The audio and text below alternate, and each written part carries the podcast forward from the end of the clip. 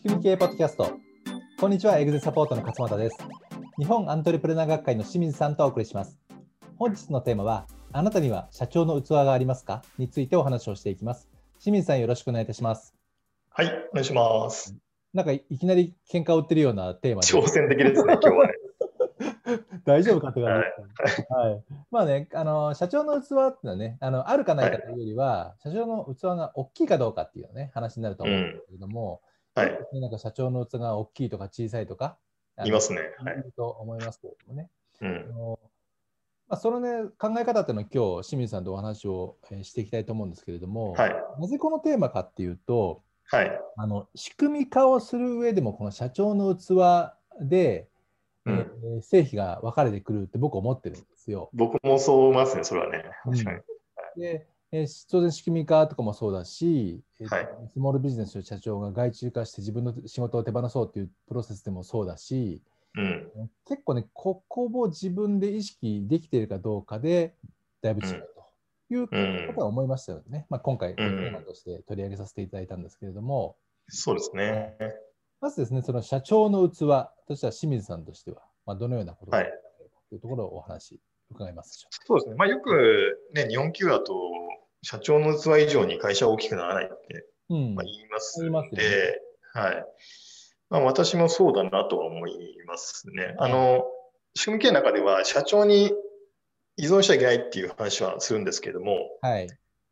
あの、だからといって社長に能力がなくても大丈夫ってことじゃなくて、うんあの、しやっぱある程度器がないと、そういう依存しない状態っていうのは作れないなというのはあると思うんですね。うんはい。そういう意味で、ちょっと社長の器っていうのを、まあ、分解してみるとどうなるのかなっていうのをちょっと考えたことがあってですね。そうですね、社長の器って言われても非常に漠然としてて。何をどうはい測ればいいのみたいなのありますからね。はい。はい。じゃあ最初にその方程式を考えたんで、はい。共有したいのとです。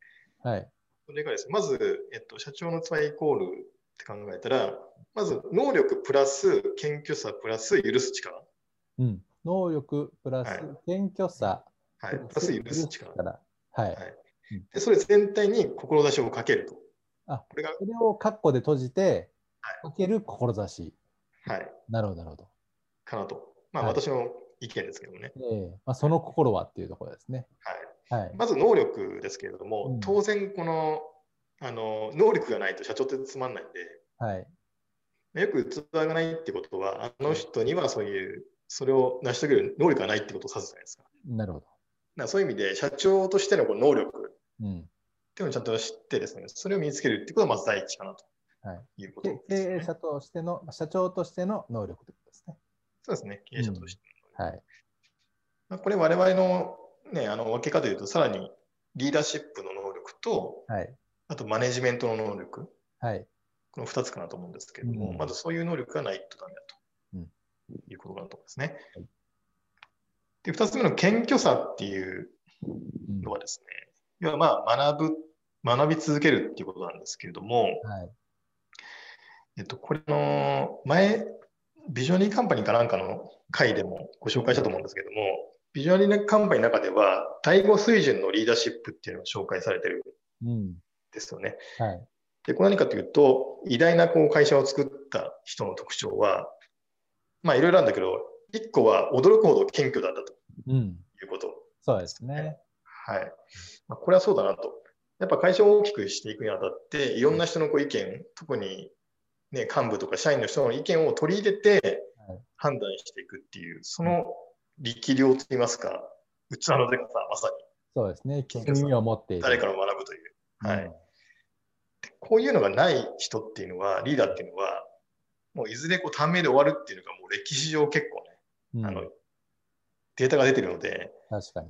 はいまあ、そういう意味でこの謙虚さっていうのは絶対に必要かなと。はい。いうことねうん。で、3つ目がちょっと許す力っていうことなんですけど、ちょっとこれが一番分かりづらいっていうか、はい一番わかりづらいんですけど、僕一番大事だと思ってます。あ、そうですか。はい。まあこれいろんな多分捉え方があると思うんですけども、はい僕の考えで言うと、まあ、要はこう、例えば社員の人がミスしたとか裏切ったとかっていろんなことが起こると思うんですけども、はい。それを許すうん。っていうことうんなんですよね。うんで、逆に言うとこれ、ひその人を許すっていうよりも、その社員の人がそういうふうにミスをしたとか、はい。裏切られたとかっていうのは、あくまでその自分の責任になるというふううに、ん。自己責任論にこう転換できる力って言った方がいいかもしれないですね。それができる方は本当強いですよね。伸びそうですね伸びますよね。そうですね。うんで、まあこれガーバーさんがいつも言ってますけれども、す、べ、ての会社の経営の責任は自分にあるはい。ということで、うんまあ、魚は頭から腐るとうん。いうふうに、よくガーバーさんが引用している言葉があるんですけども、はい会社っていうのは社長から腐っていきますよ。腐っていくと。はい。で社長がその全ての責任を受け入れない限りは、会社っていうのは変わりませんようん。ということですね。なので、これ、許す力っていうのは、他人に対してっていうよりも、要するに自分がちゃんと責任を持てるかどうかっていうところはい。になるのかなとうんいうことですね。はい。で、そういう基本的な3つの要素があって、はい。で、そこに志というものがかかってくるとうん。いうことなんですけど、これなぜ志がかかってくるかというと、やっぱり、ね、こういうビジネスでこういうふうな世の中を作りたいっていうその思いがなければ、はい。なんていうかな、まあ、そもそも器を、ね、広げていこうとも思わないしう、ん。能力を身につけようとも思わないし、そうですえね。ー謙虚さを身につけようとも思わないし。えー自分の責任だと思いたくないとうん。いうことかなと思うんですよね。まあ、そういう目的がね、なければ。はいんそうですね。はい。十分その大きな志があることで謙虚になりたりとか、はいえー自分にはこうまだ至らない部分があるなっていうふうに思えたりするので、はいまあ、。そういう意味でこの志が最後にかかってくるとうん。いう考え方なんですよね。はい。そういう意味で僕の定義としてはこのうん能力プラス謙虚さプラス譲る力かける志というですね。すごい納得できますね。このあ、そうですか。はい、方程式は。で、はい僕はあの、もう一個、あのエグゼサポートという会社で外注化の支援もやってますけれども、はい。あのこういうこう分解した要素って一つ一つって、はい。結構なんですか、志っていうのはね、すごい遠い時間軸のビジョンですけれども、はい。能力とか謙虚さとか輸出力って結構目の前の仕事に現れるんですよ。ああ、なるほど。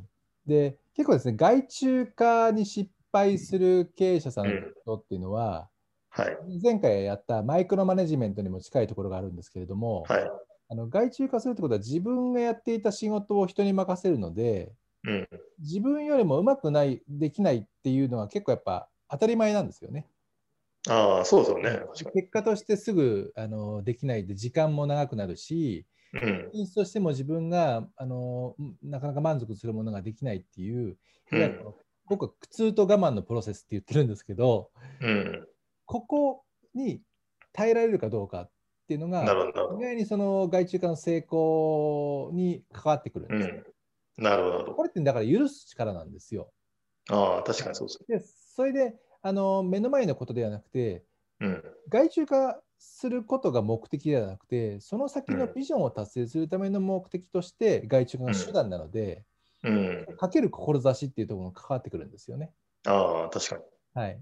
だから必ずしもね、そこであの苦痛と我慢のプロセスを味わう人が全員でが全員ではないんですけど、うん。もしそうなったときに、そこを耐えられる忍耐力がる。かっていうのが非常に大事なポイントになるんですよ、なるほどね。なるほど。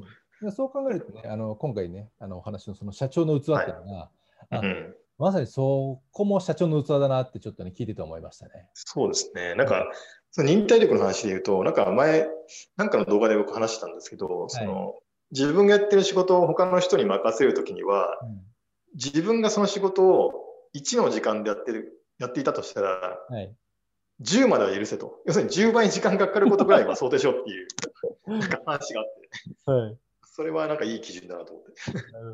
到底我慢できない人は多そうですけどね。そうそうそうそう。はい。そうで逆にあったらあれですねそうですね、本当に。はい。うんあと外注化し、外注化ちょっとわかんないですけど、あの、任せるときって逆に自分よりできちゃう人に任せるのが怖かったりするんですね。自分の存在意義がなくなっちゃうんで。ああ、なるほど、はこういうのもありますよね。はい。そういうの謙虚さも必要だなと。はいはいはい。そういう人をなんか潰しにかかっちゃう社長っていう話も聞いたことありますけど、あそうですよね。はい。はい。なるほど。あるかなと思いますね。あとその方程式の中で、はい。最後の志なんですけど、僕があの、清水さんの言葉で好きなのが、はい。志と野心の違い。あうん、ちょっとこれも、あのせっかくですので、ちょっとあそうですねいただければなと思って。まあ、これ正確に言うとね、私の言葉じゃなくて、はい 私がいいと思って引用してるんですけど、ね。はい、元ネタはあの田坂宏さんっていうね、高さ高坂さんなんですね。はい、はい。僕が大好きなこう思想家の人でもあるんですけど、はい。まあ、彼曰くなんですけども、まあ、野心っていうのは自分一体でこう成し遂げたいとうん。思うことはいで。すよね。はい一方で、志っていうのは、もし自分が自分の代でうん。できなかったとしても、絶対成し遂げたいこはい。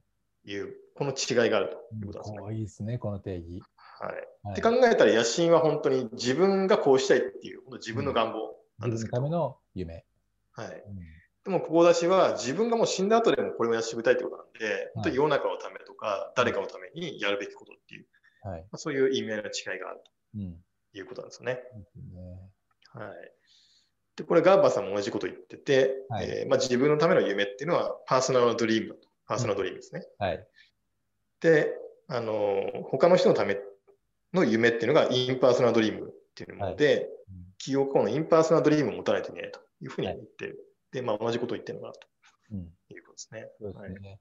これ、あの、野心、いわゆる自分のための夢、いわゆるはい personal dream。それはは、仕組みなくても自分の力技でなんとかなるかもしれないですよね。うん。うん、ただ、その、志、いわゆる他人のための夢、 impersonal dream に関しては、やはりこれは仕組みがなくては実現できないモデルだと思ってて、うん。はい、ですのでね、こういうお話を聞いたときに、まあ、僕たちはその仕組み化を通して、志を持っている経営者さんをサポートしていきたいなっていうのはですね、まあ、改めて思った次第です、うんところです、そうねですね。はいまさに。はい。ありがとうございます。はい。ありがとうございます。それでは仕組み系ポッドキャスト、あなたには社長の器がありますか？をお送りしました。また来週お会いしましょう。ありがとうございました。ありがとうございました。